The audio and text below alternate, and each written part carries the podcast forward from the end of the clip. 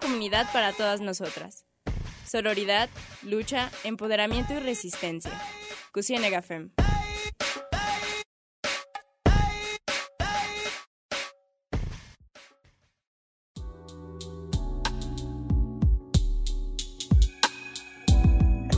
Bienvenidas y bienvenidos a Cusienega Fem, un espacio de nosotras y para nosotras. Esta tarde eh, nos acompañan Monse y Leslie. Chicas, ¿cómo están? Hola, muy bien, bienvenidos a todos. Hola Ruth, buenas tardes, bienvenidas, bienvenidos, bienvenidos a todos, gracias por acompañarnos. Muy bien, me presento, mi nombre es Ruth, como ya escucharon, y una vez más nos encontramos transmitiendo desde nuestras casas. Hacemos el llamado de que este programa es pregrabado eh, por la contingencia y prevención del COVID-19 o coronavirus. Aprovechamos este espacio para invitar a todos, todas y todes a que se queden en sus casas si les resulta posible. Sabemos que no todos tienen, eh, la, no todos pueden hacerlo, pero si está dentro de su poder, por favor, háganlo.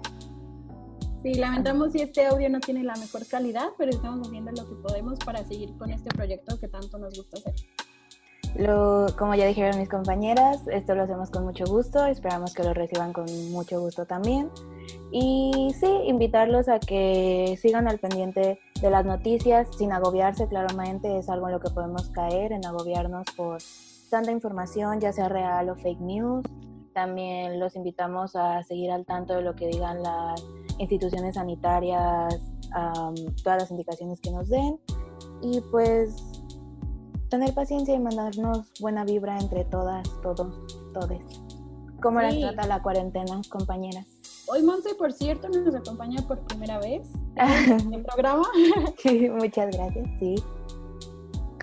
Bienvenida. Bueno, eh, ahorita tu pregunta de cómo nos trata la cuarentena, que va muy bien. O sea, la, la escuela se ha vuelto complicada para todos, porque pues hemos, se ha visto que la modalidad eh, se complicó para todos, por decirlo de una manera, tanto profesor alumnos nos agarró de golpe, entonces, pues tenemos que hacerla, a final de cuentas. Sí, también es importante decir que puede ser complicado emocionalmente y mentalmente para algunas personas el encierro.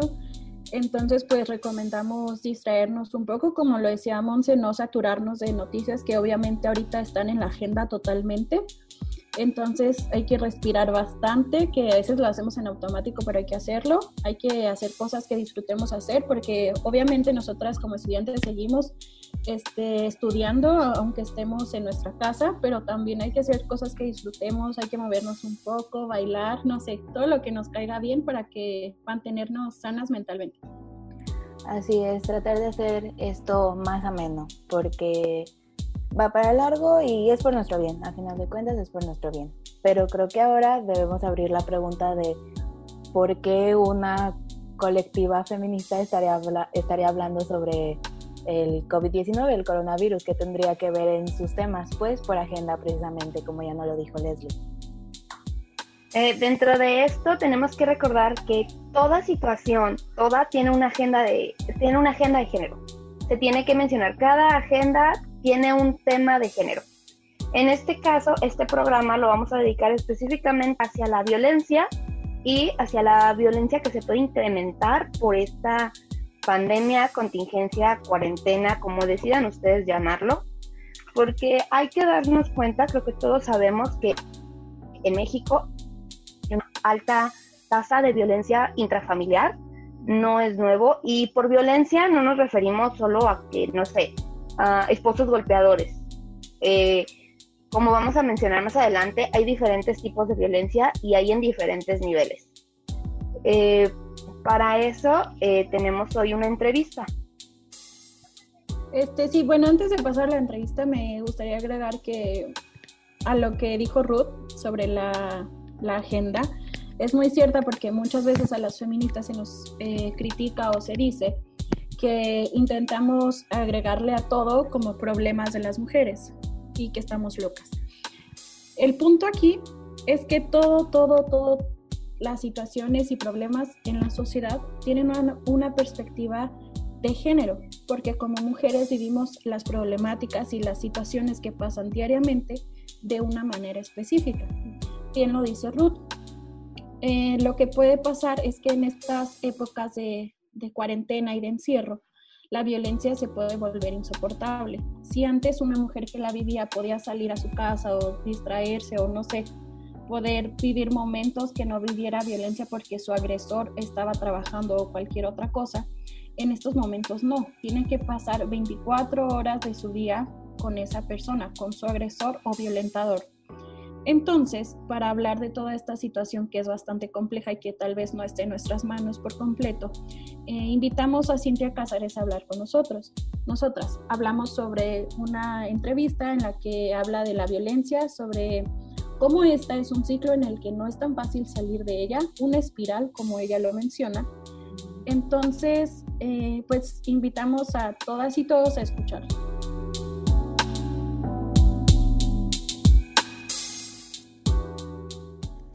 La violencia siempre es responsabilidad de quien la ejerce. Una persona puede sentirse muy enojada, decepcionada, desesperada o experimentar cualquier emoción por el comportamiento de otra persona y esa emoción es válida. Es normal que la convivencia con otras y otros ocurran esas emociones, pero lo que elija hacer con esa emoción siempre es mi responsabilidad. Por ejemplo, imagina que mi hija no comprende una parte de la tarea que intento explicarle. Puedo sentirme muy enojada y desesperada porque ella no comprende y porque yo ya no tenga más recursos para explicarle de forma diferente. Hasta ahí es válido lo que estoy sintiendo. Pero lo que yo decida hacer con esa emoción es mi responsabilidad. Puedo explicarle que me siento muy desesperada y frustrada y que me tomaré un descanso. Puedo decirle que continuemos trabajando con otra actividad. Puedo pedir ayuda a otras personas para explicarle. Puedo buscar un tutorial en Internet. Puedo acordar con ella que esa tarea no la realice y le pida apoyo después a la maestra o puedo decirle que es una tonta y pegarle. ¿Qué haga con mi emoción? Siempre es mi responsabilidad. Y en todo caso, de una estructura social y familiar que asume que las madres tienen ese derecho sobre las y los hijos, al igual que se asume que un esposo, pareja o compañero tiene ese derecho sobre las mujeres. Por ello, si una mujer está siendo agredida por algún hombre, no es su culpa, siempre es responsabilidad de quien agrede y no tiene de qué avergonzarse. Pero nuevamente nos es difícil entenderlo porque tenemos una cultura que nos invita a culpar a quienes ya, ya están siendo dañadas de por sí. Entonces, si agreden a una mujer, dicen algo haría, cómo iría vestida, qué llevaría puesto, etc. Y esto nos lleva a la confusión de justificar la violencia. Pero insisto, no es justificable y siempre es responsabilidad de quien ejerce esa violencia, porque ante cualquier situación que estemos enfrentando existirá siempre una alternativa no violenta para resolver la situación, que se hace más o menos visible dependiendo de quién sea quien resuelve, pues a los hombres se les permite e incita en utilizar formas de solución violenta y se normaliza que las utilicen también dentro del entorno familiar, aunque no es normal y aunque no es algo que debería seguir ocurriendo. Ah. Entonces, eh, acabamos, o sea, es un audio muy interesante porque tenemos que caer en cuenta que jamás se debe responsabilidad, responsabilizar a la víctima sobre lo que le pasa. No podemos decir, ay, sí, es su culpa y sigue ahí por tonta. Ella se lo buscó. Siempre nos dicen como algo tuve que haber hecho, algo no, algo hizo o algo dejó de hacer. Creo que algo que nos habla mucho y lo podemos ver muy fácil es que no vivimos en una cultura donde te enseñen a canalizar tus emociones de forma correcta. Si eres, por ejemplo, si eres mujer, como en nuestro caso, uh, eh, no, tal vez no te critiquen tanto porque llores o todo esto, pero también si es malo, es así como de que, ay, ¿por qué eres tan llorona? Es molesto, es esto, es lo otro. No, las, las mujeres no se tienen que quejar, las mujeres que no sé esto. Y también de este lado tiene su parte aguas hacia lo masculino, también ellos atraviesan una gran cantidad de conflictos con todo esto de las emociones. Entonces, si todo, toda la vida has crecido en este entorno, no sabes canalizarlas y es muy fácil llegar a estos lugares de violencia peligrosísimos y dañinos. Sí, a mí me parece muy importante lo que dice Cintia en el sentido de que muchas veces no verbalizamos el decir, la culpa nunca es de la víctima, sino del agresor, siempre, siempre. Entonces, nunca hay que responsabilidad, responsabilizar perdón, a la mujer que lo está viviendo porque para nosotros, nosotras viéndolo desde afuera, claro que lo vivimos muy diferente, pero nunca, o sea, por más que tratemos de comprender, nunca vamos a, poder estar en, en esa situación hasta que la vivamos. Entonces es muy importante y también creo que me pareció importante mencionar lo que dijo Monse en el sentido de que, por ejemplo, si ahora están viviendo en esa situación toda una familia y además hay niños que están viendo al agresor que podría ser su padre, esto es totalmente un, un ciclo ¿no? de, de, aprendizaje en el que lo están viendo ahora y sobre todo los niños, ¿no? que lo que ven es lo que creen que, que es correcto a esa edad. Replicar conductas, crecemos replicando conductas entre más pequeño más se puede ver cómo los niños repiten lo que ven, desde lo que escuchan hasta lo que ven. Entonces, por eso se van creando, bueno, se van desarrollando personas violentas, porque mucho tiene que ver con el entorno. Luego agrégale que la educación no nos da inteligencia emocional, entre muchas otras cosas, pues se crean estos seres llenos de, nos creamos estos seres llenos de confusión y de no saber y de aprender. Y de no pues saber tratar nuestras emociones, ¿no? Sí, de no saber tratar y no saber llevarlas, no saber hablar sobre ellas y es muy complicado y es muy feo, la verdad. Entonces también se deben abrir esos espacios de está bien lo que estás sintiendo, hay que hablarlo, hay que tratarlo. Sí, porque también tenemos que caer en la cuenta, como mencionábamos al inicio, que, o sea, violencia hay en todos los niveles.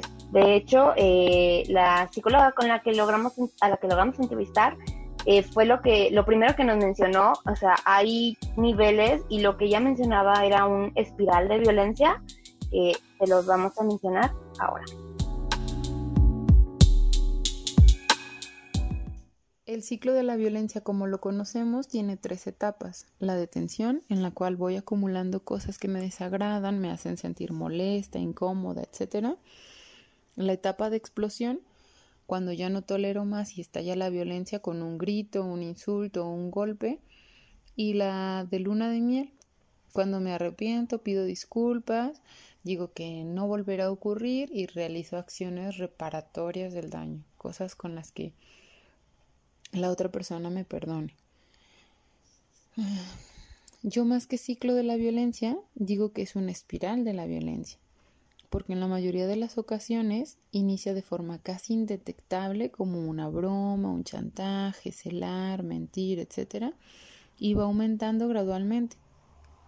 Les hice un dibujito para explicar más o menos esta espiral, pero si no la están viendo, hagamos un ejercicio de imaginar. Piensen en ese clásico juego de feria que es cilíndrico y tiene en su interior sillas en las cuales las personas se sientan y las aseguran. Generalmente viene acompañado de música y comienza a girar primero lento y cada vez más y más fuerte. Si una de nosotras estuviera en el interior de ese juego de feria y de repente sintiera la necesidad de salir de ahí, mientras está girando lentamente sería más fácil. Quizás saliera con de ahí con un poco mareada o con algunos golpes, pero podría salir por mis propios recursos. Pero posteriormente, cuando ya va a gran velocidad, es bastante difícil que por mis propios medios o recursos logre salir del juego. Necesito apoyo externo. En este ejemplo, de quien controle el juego mecánico o de algún amigo que, se, que lo desconecte. Eso mismo ocurre con las situaciones de violencia. Conforme más tiempo se lleva en una relación violenta o más grave es la violencia ejercida, más complicado se hace salir de allí. Porque los efectos de la violencia van siendo más severos. Generalmente ya se encuentran aisladas socialmente, en muchas ocasiones con dependencia económica de su agresor, con un autoconcepto muy deteriorado porque están con alguien que les dice en que todo cuanto hacen y dicen está mal, pero además las personas que están alrededor de quien es agredida y que no comprenden esta espiral de la violencia las valoran negativamente por no abandonar a esa relación violenta, a ese esposo que las agrede, que las trata mal, que las humilla. Les comparto también el violentómetro, que es una muy sencilla herramienta para que nosotros identifiquemos en qué nivel de violencia estamos con nuestra relación y si aún es posible que salgamos por nuestros propios medios o si requerimos de apoyo de un profesional para lograr salir de ahí.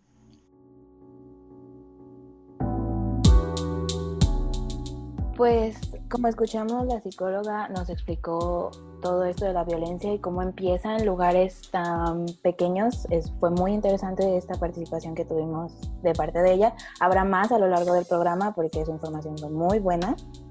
Ah, y me gustaría hablar aquí junto con mis compañeras de un instrumento, un material gráfico y didáctico creado por la Unidad Politécnica de Gestión con Perspectiva de Género que es el violentómetro. Creo que a más de uno nos lo han presentado en diferentes instituciones, más que nada porque eso es un material fácil de entender de cómo la violencia puede venir en lugares muy pequeños. No es necesario un golpe, no es necesario un feminicidio para estar viviendo en violencia. Y esto se esconde como pequeños juegos, por ejemplo, en el noviazgo, y, y no eres consciente de ello, y hay en diferentes niveles que lo más bajo y por lo que podría empezar es, empezar es por una broma hiriente, pasando por, no sé, celar, humillar en público, no se diga un manoseo una agresión sexual y terminando con lo más terrible que es un feminicidio. Sí, siento que, por ejemplo, el inicio tiene mucho que ver con violencia psicológica. No quiere decir que sea menor, simplemente que es sutil en el que no lo vas notando porque no es algo pues visual, ¿no? Como un golpe, que es evidente que, que, estás viviendo una violencia física. Entonces también me parece la más preocupante y peligrosa al ser silenciosa. Entonces, si tú conoces a alguna amiga que, que te platique ciertas cosas y que diga, me cela porque me quiere, tú debes de, de ser clara con ella y decirle, no, no te está celando porque te quiere, o sea, te está celando porque te está violentando. Entonces, como lo decía también hace rato, no, no es que podamos solucionarla y separarla, por ejemplo, de ese noviazgo, pero sí hacérselo ver, porque ella está inmersa en ese mundo y es más difícil que lo detecten nosotras que lo vemos desde fuera. También creo que tenemos que caer en cuenta de que muchos al inicio, por ejemplo, la primera vez estaba yo más chica, pero la primera vez que vi el violentómetro, a mí me dio risa las primeras ideas del violentómetro, ¿no? Porque ¿quién no hace una bromita? ¿Quién no hace esto? Pero después te das cuenta, si te analizas a ti mismo y dices, no, es que no es él. Si le incomoda a esta persona que yo diga esto de, de ella, de él, de quien sea, ¿por qué tengo que seguirlo haciendo solo para yo reírme? O sea, desde el punto de una amistad en la que estás violentando a tu amiga, por decirlo de un modo, hasta por ejemplo, en los noviazgos, como, ay, es que romantizamos tanto los celos. No, no está bien. No, no somos, no somos objetos para hacer, para que ejerzan posesión sobre otras. En general, no están bien los celos. Estos juegos que tienen las parejas, digo así porque así los deciden manejar, es solo una forma en la que se nos hace tan normal vivir en violencia que nos resulta ridículo el tener que hacer esto, o sea, es un tema que nos resulta tonto, pero que de hecho solo nos falta inteligencia emocional para comprenderlo. Así es, y no recuerden seguirnos en Facebook e Instagram como Fusienidafem. Eh, sobre todo en Facebook vamos a estar publicando todas estas imágenes y archivos de los que nos estamos apoyando. Quédense al siguiente bloque donde hablaremos sobre la violencia en tiempos de coronavirus. Volvemos. Las feministas también necesitan un descanso. Vamos a una pausa.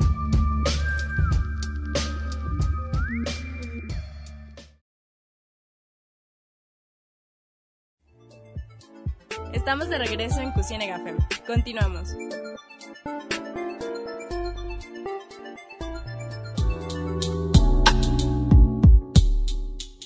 Hola de nuevo, gracias por seguir escuchándonos. Eh, les recordamos nuestras redes sociales en Facebook e Instagram como Fem y en Facebook también Radio de Geocotlán. Muy bien, entonces ya que tenemos un poco del contexto de herencia y los tipos de violencia que se viven y se ejercen, podemos ahora sí adentrarnos al tema del que hablamos en el primer bloque, que tendría que ver la violencia con el COVID-19 o coronavirus, como decía Daniel. Tenemos que entender que esta contingencia fue de golpe, a pesar de que sabemos de la, de la enfermedad y de todo, fue de un día para otro en el que nos pidieron encerrarnos en nuestras casas y han sido mensajes muy dispersos por parte de los diferentes gobiernos estatales y federales. Entonces, también tenemos que entender que no solo ha sido, sea, a pesar del aislamiento, también, por ejemplo, la ONU, eh, Mujeres, dice que la pandemia ha interrumpido el acceso a servicios de salud sexual y reproductiva y también ha obstaculizado la capacidad de las autoridades para responder a la violencia de género. En este momento las niñas necesitan estos servicios, las niñas, las mujeres, porque ¿a qué nos referimos? O sea, por ejemplo, eh, tenemos familiares tal vez que estén embarazadas y ahorita es complicado que las atiendan en los hospitales por la contingencia. Entonces tenemos que entender que desde este punto, como no había un protocolo, ya estamos sufriendo una violencia de que no puedes acceder a las cosas. A un sistema de salud. Y no se diga solamente que te atiendan, sino también el riesgo en el que se ponen todas, por ejemplo, estas mujeres embarazadas, en acercarse a los hospitales, en el bebé, la bebé que van a ser, van a ser en este ambiente pues contaminado, por decirlo así, es un riesgo también muy alto que están viviendo y no sé, por ejemplo, todas estas personas, todas estas mujeres, niñas con enfermedades ya crónicas que se estaban tratando y que sus tratamientos comienzan a verse interrumpidos o negados del todo, pues es todo esto de las prioridades por el nivel de la pandemia, pero también se está violentando los derechos de ellas. Sí, de hecho, eh, también es distinta la violencia que vive cada mujer, porque cada mujer tiene un contexto, una vida, una realidad distinta a cada una. Por ejemplo, están las mujeres que no viven agresiones ni físicas ni psicológicas de, de su este, pareja, aparentemente, ajá, pero sí tienen en este momento una carga de trabajo mayor, porque si antes se encargaban solamente del hogar, ahora también deben de dar clase a sus hijos, de estar atentas a, hallársela de alguna manera para poder hacerles ayudar con las tareas que les dejan las maestras o maestros. Eso es uno de los posibles casos de, de violencia que pueden vivir. Por ejemplo, también hablando de lo laboral, está este otro lado de las mujeres que tenían una rutina de, de llevar a sus hijos a la escuela, de trabajar, de esto, del otro. Un día, de día a la, de noche a la mañana, se los cortan, quédate en tu casa, tú junto con tus hijos, todo ese proceso de adaptarse, después de todo esto, la carga de trabajo laboral, la carga del hogar, la carga de los hijos, de esto, del otro, y además estás preguntando por la paga, que tu empresa no se responsabilice de darte un seguro o una prestación para esta pandemia que está fuera de las manos de todos, más de una mujer se está presentando con esto. Y estas son de las que tienen esa seguridad. Hay todas las demás que viven de la economía informal o que están al borde del despido porque no pueden seguir con sus con sus tareas de trabajo, pero tampoco dejar a sus hijos y es muy complicado y es una violencia que se vive.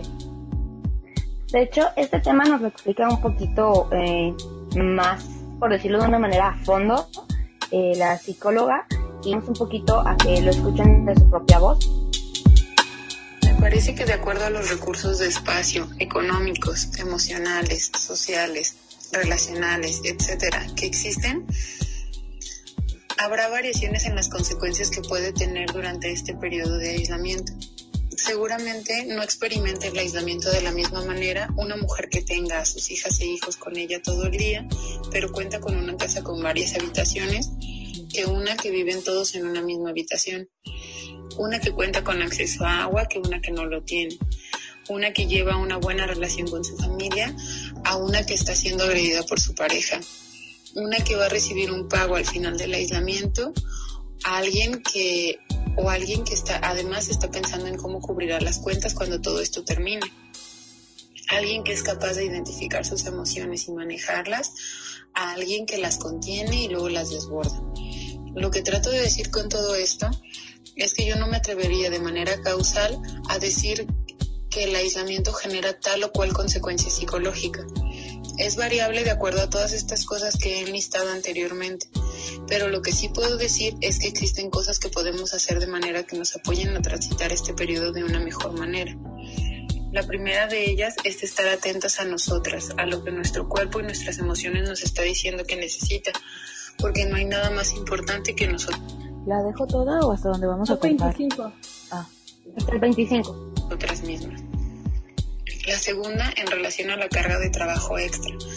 Las invitaría a repensar el cuidado como una tarea que es de todas y todos.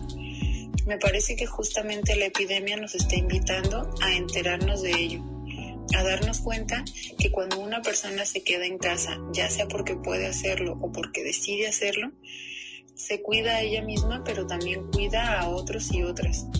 Es decir, el cuidado no le corresponde a una persona solamente, ni mucho menos a un sexo o género. El cuidado de otros no es cosa de mujeres, no es cosa de las madres, es una responsabilidad de cada una y cada uno de nosotros. Me parece que en medida que vayamos conscientes de eso, podremos cuidar mejor de nosotras mismas y establecer límites que permitan a quienes están a nuestro alrededor entender que es su responsabilidad también cuidar de sí mismos y de los otros. Me parece fundamental lo que comenta en esta entrevista Silvia Cázares, porque creo que ahí está el real centro, realmente el centro de la pro- problemática que es el ad- adjudicar el cuidado a las mujeres y a las madres, porque aunque en las madres está como que súper dado por hecho que ellas se deben de cargar de su familia e hijos, hay mujeres que se encargan de su papá, por ejemplo, de algún adulto mayor, de algún hijo, sobrina, no sé, de alguien, y que terminan siendo madres o cuidadoras. Entonces, hasta que no se les quite esa responsabilidad de cuidadoras, es que no se va a acabar esta problemática que, o sea, en cualquier situación, fuera la pandemia u otra. Sí, de hecho, o sea, tenemos que comprender que no es una cosa de mujeres, es una cuestión de salud. No solo les toca a las mujeres cuidar niños, cuidar gente, no, no se nace con la capacidad de cuidar, la gente aprende y tenemos que desaprender las malas costumbres para poder aprender buenas, porque si no, por ejemplo, tenemos, no sé, pongamos de ejemplo que tienes tres hermanos y tu papá y tu abuelo viven contigo y tu mamá es la única que se hace cargo de la casa. Y tu hermana también. Entonces, ¿dónde está la, la corresponsabilidad de que todos habitamos aquí y todos tenemos... No es una cuestión de ayuda, es tu responsabilidad, porque no estás haciendo un favor. Nos han enseñado todo esto de que una buena madre es la mujer abnegada que se quita el, el bocado de la boca para sus hijos y deja todo y que una buena madre es la que se sacrifica y si no hace sacrificios y te duele con cada parte de con cada parte de tus huesos y tu piel el ser madre no estás siendo una buena madre eso no es cierto ¿Qué, ¿Qué de bueno te puede traer una relación basada en el dolor y el sacrificio? Entendemos a lo que se refieren, que tener hijos no es fácil y que te vas a presentar en más de una situación complicada. Esta es una situación complicada, pero eso no significa que tengas que ir y dejar toda tu salud mental, toda tu paz, toda tu energía en esto. Es algo de todos. Así como la madre, como la mujer, como nosotras estamos en nuestra casa, en nuestras casas, en esta cuarentena, en este encierro, también están los hombres, también están los hijos, también están las hijas. Es el momento perfecto para repensar las responsabilidades que se dan en la casa y poner en la mesa que es algo de todos, que la casa no es el lugar de la mamá. Todos viven ahí y es un lugar de todos. Todos tienen que hacer su parte. Yo creo que tiene mucho que ver con los roles de género. En Claro. el que a la mujer se le designó a estar en su casa, este, a trabajar desde ahí sin un, sin que sea un trabajo o esfuerzo remunerado. Entonces, Ajá. desde ahí la complicación, ¿no? A que el hombre debe de, de ir por la parte económica y estar fuera. Entonces, ahora en estos tiempos de, de la epidemia, hay que ser conscientes de que no, de que puede que sean madres o esposas o lo que sea, el aspecto que sea de su vida, pero también son seres independientes. O sea, una parte de ti es ser este, incluso tu profesión, pero también son seres que también se deben de estar cuidando, que también en este momento deben de tener una crisis emocional por el problema global en el que estamos viviendo ahorita. Entonces, también decir, tú como hija o familiar de tu madre, ser consciente de que ella también necesita paz, también necesita relajarse, también necesita a lo mejor ese libro o lo que sea para estar bien, también de tu comprensión y ayuda en la colaboración por sostener la casa en este momento en el que todos estamos encerrados. Y creo que es remarcar esto y es muy importante comenzar a entenderlo. No estás ayudando, ese hombre que vive en tu casa, sea, llámalo lo que quieras, tu padre, tu hermano, tu tío, tu abuelo, incluso tú como hija, como hermana, como mujer, no le estás ayudando a tu mamá, estás haciendo lo que te toca, estás cumpliendo con tu responsabilidad como integrante de una familia. Es muy importante comenzar a, a tomar esta idea que es real y comenzar a aprender de ella. Sí, y por ejemplo, o sea, esto está hablando solo en el tema de maternidad pero también hay mujeres que no son madres, pero son trabajadoras. Por ejemplo, alguien que ha dependido de las mujeres desde sus inicios es el sector salud. Eh, por el momento ahorita los hospitales están en crisis, o sea, si de por sí siempre si tienen problemas, esta vez están en crisis. Y por ejemplo hay una nota muy interesante de, de que salió hace poco menos de una semana, fue esta misma semana si no me equivoco, que en la que decían que aquí en Jalisco eh, a varias enfermeras le estaban negando el servicio de transporte público, eh, incluso a una la llegaron a bañar con agua con cloro, porque les daba miedo porque trabajan en el sector salud y de seguro ellas traen el virus encima. Y tenemos que entender que no, que estos niveles de violencia, estas mujeres están poniéndose en la primera línea de, de defensa y el atacarlas también es violencia. Sí, esta nota que menciona Ruth pasó en la clínica 110 del IMSS, en donde se presentó la, el primer fallecimiento por coronavirus aquí en Guadalajara o en Jalisco, tal cual. Es, creo que vuelve, vuelvo a lo mismo con que, tiene que ver con los roles. La carrera o profesión de enfermería es mucho, se cree que es, para las mujeres, ¿no? Que ellas son como las indicadas para esta profesión justo con, que ser enfermera es, como más y más de lo mismo. Pero entonces ellas ahorita son las que se han visto afectadas, o sea, aparte desde la ignorancia, ¿no? De creer que con aventarle cloro se va a solucionar, solucionar, o sea, no sé, es, es algo muy grave la situación, porque aunque no la hayan agredido, eh, no haya tenido una herida de gravedad, sí es grave el asunto de, desinformación y de agresividad porque pues eso no conlleva ninguna solución el aventarle eso. Creo que este ejemplo que dan mis compañeras de la nota es una forma muy clara de ver cómo todo lo que sucede tiene un corte de género. No estoy diciendo que a un doctor no le hagan lo mismo, o puede ser que sí, si lo piensan. Pero... Pero no es algo sistemático. Ajá, exacto. O sea, su condición de mujer la lleva a ciertas circunstancias que es lo, con lo que se cruza. Y se cruza con todo esto que acaba de decir, por ejemplo, Leslie, la ignorancia. ¿De dónde puede venir esa ignorancia? Ah, de esta saturación de noticias, ya sean reales o fake. Está todo esto y la violencia cruza todas estas líneas, está tergiversado ahí y a veces no lo vemos y cuando comienzas a pensarlo, voy a hablar en lo personal, hay momentos en los que digo, no, relájate, no puede ser que sea así, pero si es así, ahí está en todos lados y nuestra condición femenina o masculina nos condiciona a vivir estas violencias y estas situaciones de una o de otra forma. Sí, porque tenemos que entender que no solo es un costo físico, no solo dice, ay, me llenaron de cloro. O sea, imagínate emocionalmente, ¿tú qué sentirías si te hacen eso? Tenemos que pensar que no solo somos cosas físicas, sino que somos también cosas mentales, algo que no hemos explorado, pero no creo que tú como persona sentirías muy bonito de que te lancen agua con cloro por tu trabajo. Sí, el punto de todo esto es que la calle nunca ha sido y no sé si será algún día un lugar seguro para nosotras. Ese es el punto. En cualquier aspecto en lo que se esté viviendo, por cualquier razón. La razón, la verdad, les importa nada a los agresores. Entonces, pues ahí está la, importancia de hablar de esto y que todo tiene una perspectiva de género. Entonces, por eso también Cintia Cázares nos habló sobre la importancia de hablar temas de violencia en, en estos tiempos complicados. Así que vamos a escucharla. El nombrar las cosas nos permite varios beneficios. Primero, darle existencia a algo que ocurre. Muchas mujeres quizás se puedan estar sintiendo mal de estar tanto tiempo en casa y probablemente ni siquiera entiendan a qué se debe ese malestar. Cuando nombramos la violencia, le damos existencia. La podemos detectar e identificar y de esa manera podemos tomar acciones para mantenernos a salvo. En segundo lugar, nos permite identificar que a pesar de ser frecuente, no es normal.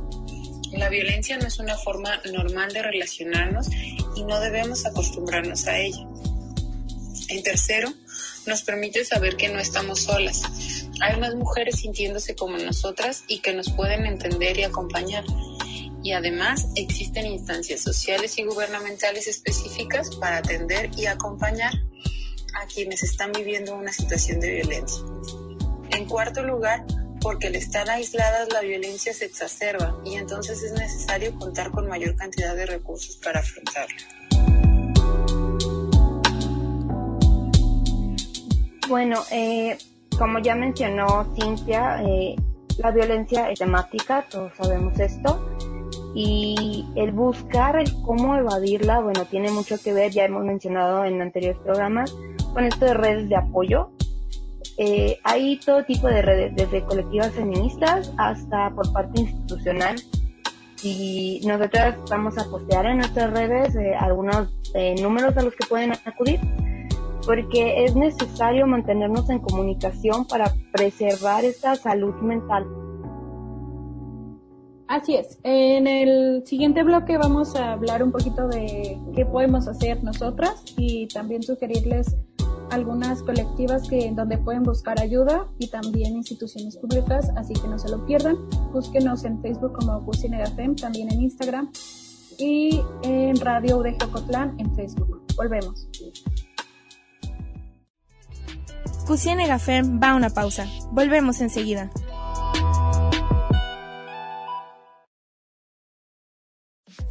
Seguimos en Resistencia. Esto es Cucinegafem.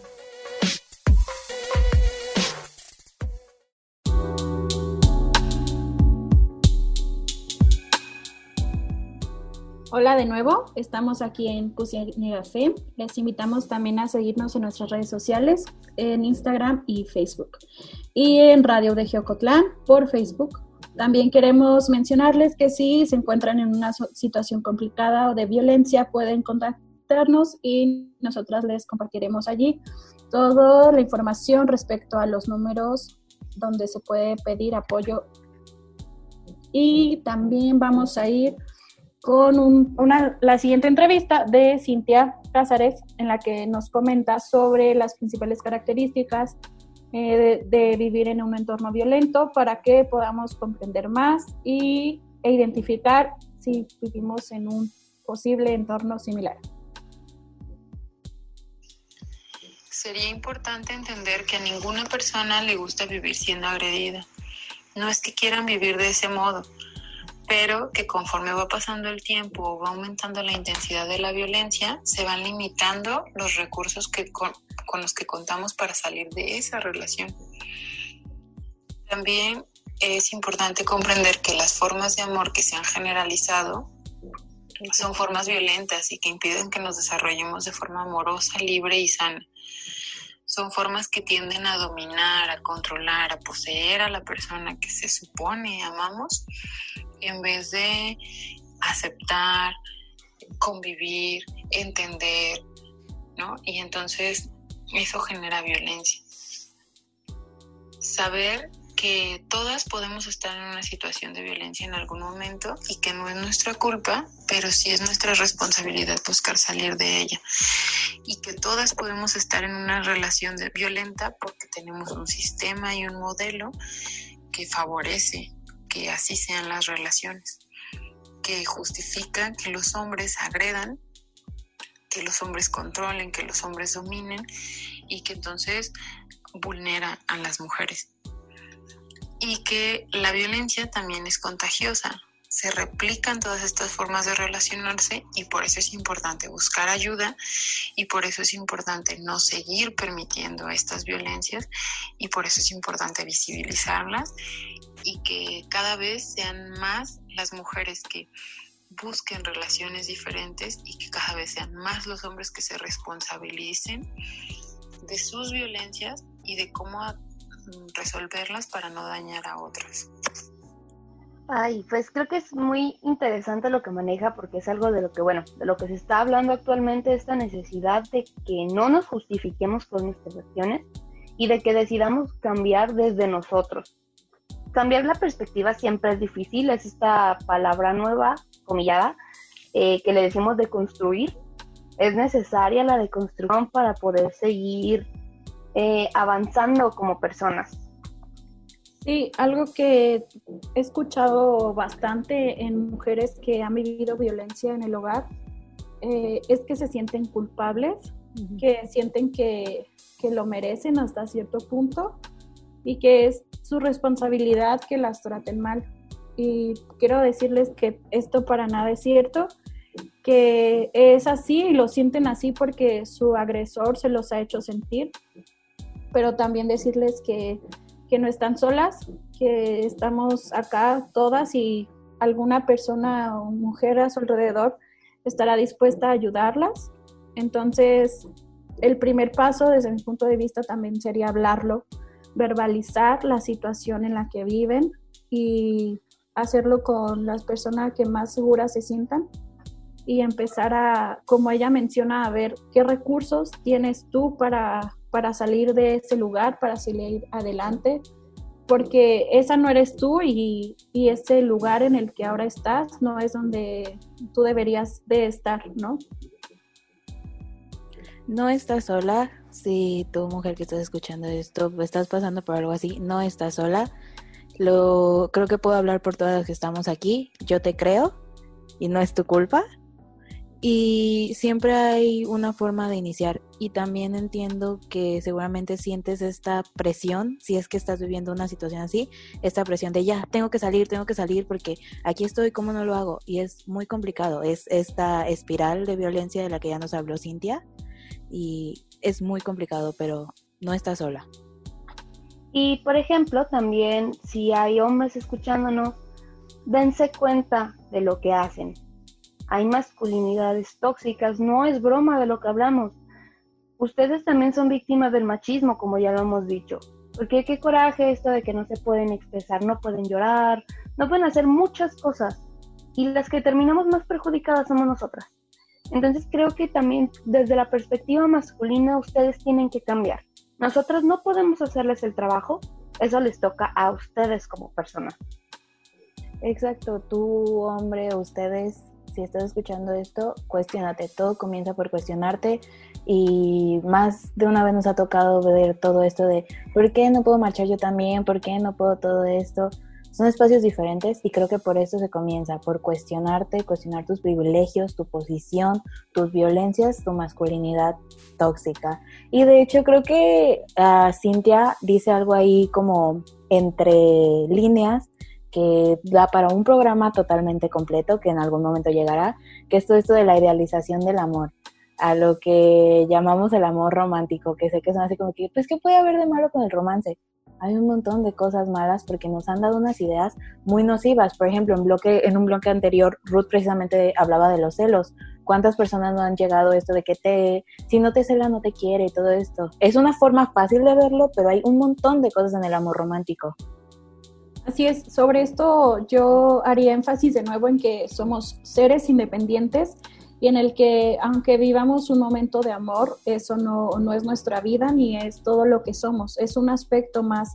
Entonces hay que ser conscientes de ello y no como que romantizar y poner como en un, no sé, nivel muy alto a esa persona o el amor que estás sintiendo, que parece que lo es todo.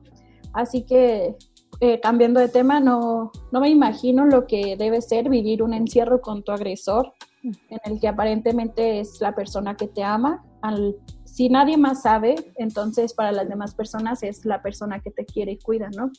Entonces, eh, me imagino que es una situación muy difícil, no lo puedo comprender, pero para ello Cintia Cázares nos explica desde su perspectiva, obviamente psicóloga, eh, lo que tú puedes llegar a hacer, el paso que podrías dar para no sé, empezar a salir de, ese lugar en el que estás ahora. Reconocer que la violencia no es normal y fortalecer la esfera de tu vida que se encuentre más deteriorada. Puede ser su autonomía económica, por ejemplo, buscando un empleo que les provea recursos y seguridad en el cual sientan que pueden hacer las cosas de una mejor manera puede ser fortalecer sus redes sociales. Generalmente quienes las agreden quieren tenernos aisladas.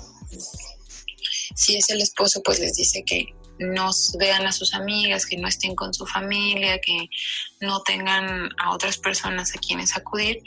Y entonces si ellos nos dicen que estamos tontas o locas o cualquier otra agresión, y sin tener alguna otra persona que me diga lo contrario, termino creyéndole a esa persona por la frecuencia de repetición con la que me lo dice.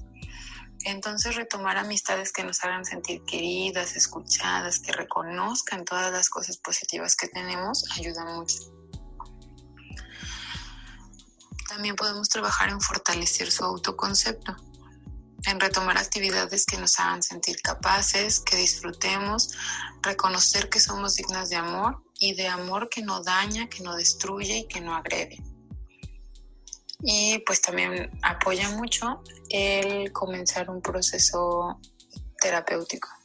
Es muy importante lo que dice Cintia Cáceres en esta parte, porque obviamente sí hay que empezar a, a pensar en que no es nuestra culpa, en que pidamos ayuda, en que salgamos de allí, pero creo que la mejor forma de hacerlo es buscar ayuda psicológica porque es una guía. No es que te vayan a decir qué hacer, pero sí darte las herramientas para poder lograrlo. Sí, bueno, o sea, es esto que decimos desde el inicio, o sea, no podemos nosotras que no lo hemos vivido entenderlo, pero buscamos siempre ayudar a las que lo necesiten. Ah, creo que aquí vendría la pregunta de qué podemos hacer nosotras como entorno de una persona, de una mujer violentada.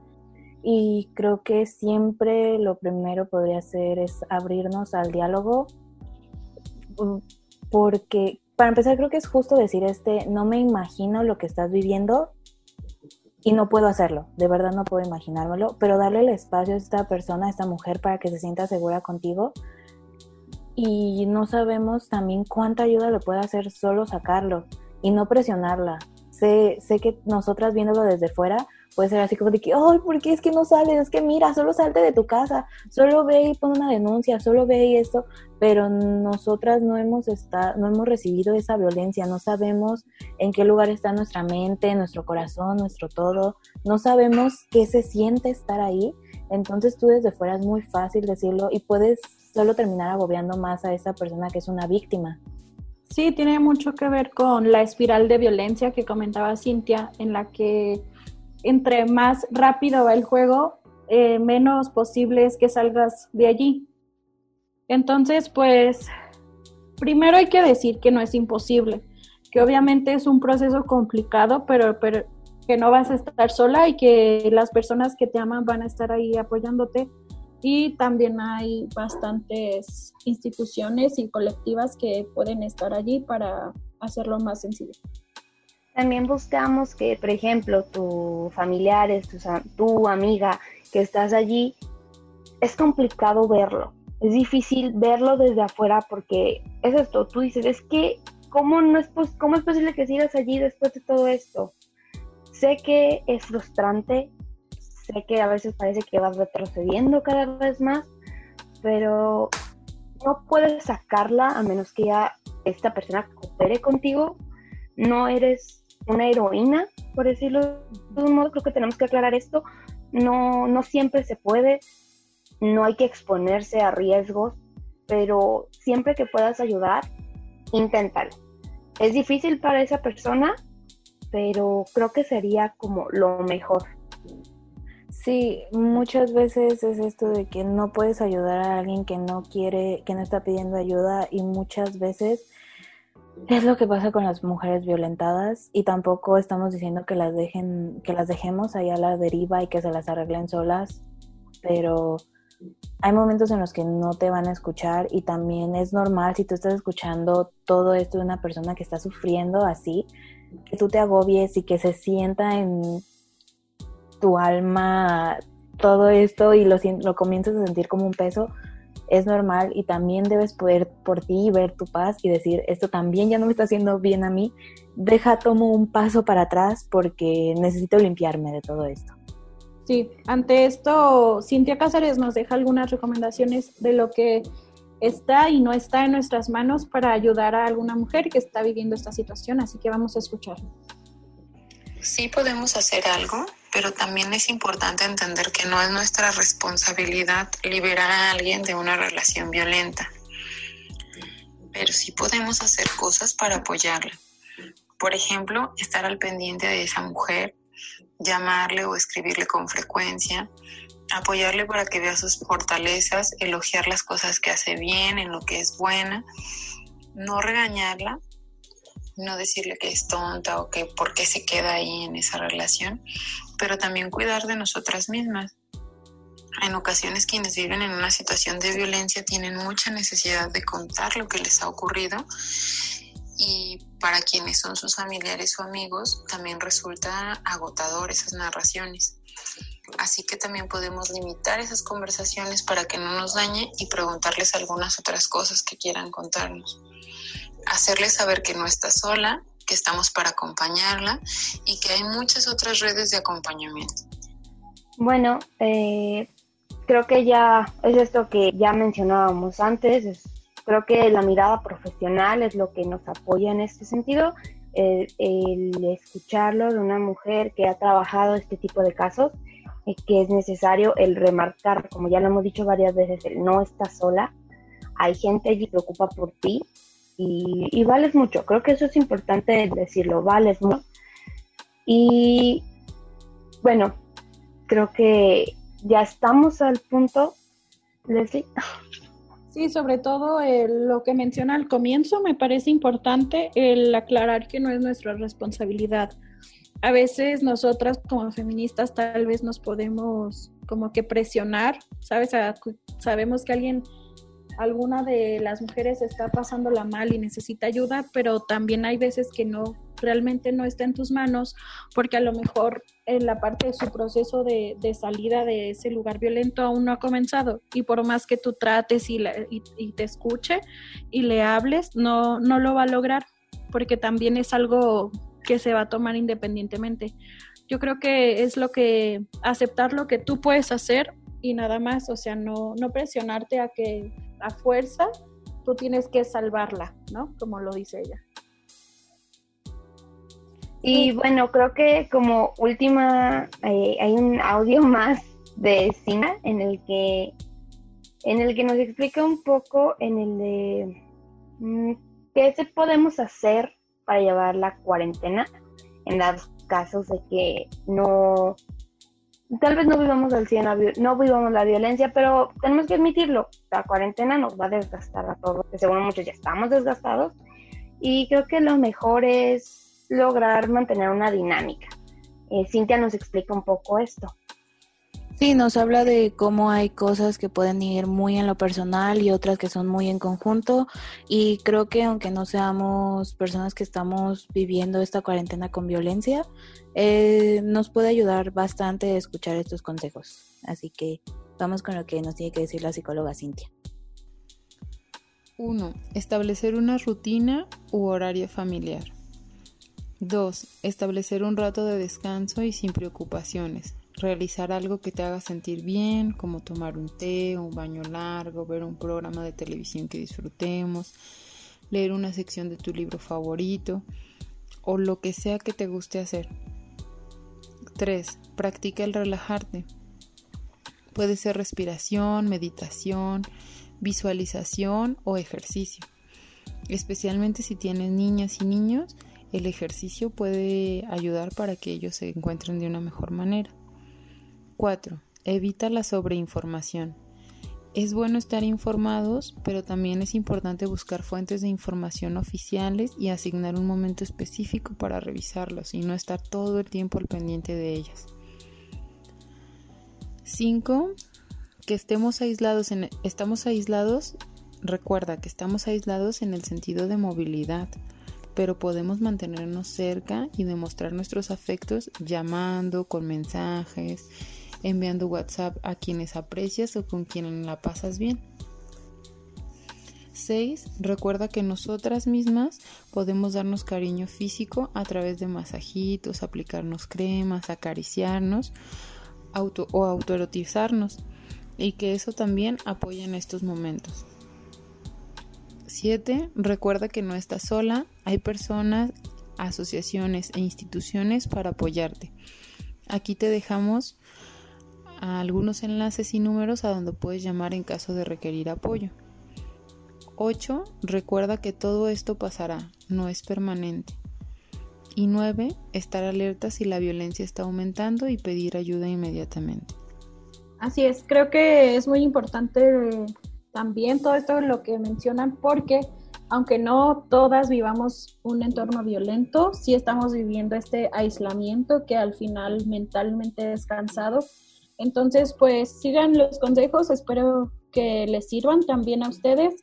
Recordarles en este programa que es muy importante que chequen nuestro Facebook como Cusienega FEM, porque ahí vamos a estar subiendo todos los datos y la información que está mencionando Cintia en su entrevista. Eh, por si necesitan ayuda, también por si quieren mayor información, también el, informe que publicó hace poco la ONU sobre eh, el coronavirus desde una perspectiva de género. Así que por favor chequen allí toda la información que vamos a estar publicando y pues tómenselo con calma porque no sabemos cuándo vaya a terminar toda esta situación. Así es, también pues ya vamos dando cierre a nuestro programa. Espero que a todos los que hayan escuchado, nos hayan acompañado, todas, todos, todes, ah, les haya dejado algo para pensar, para reflexionar y cuestionarse, que creo que es lo más importante dentro de todo esto. Y sí, acudan a fuentes oficiales, a personas ah, preparadas y busquen una red de apoyo para poder sobrellevar si no es tal cual la cuarentena con violencia, la cuarentena en general. Así es, nos vemos en el próximo programa y les mandamos abrazos y besos metapresenciales. Hasta luego. Muchas gracias.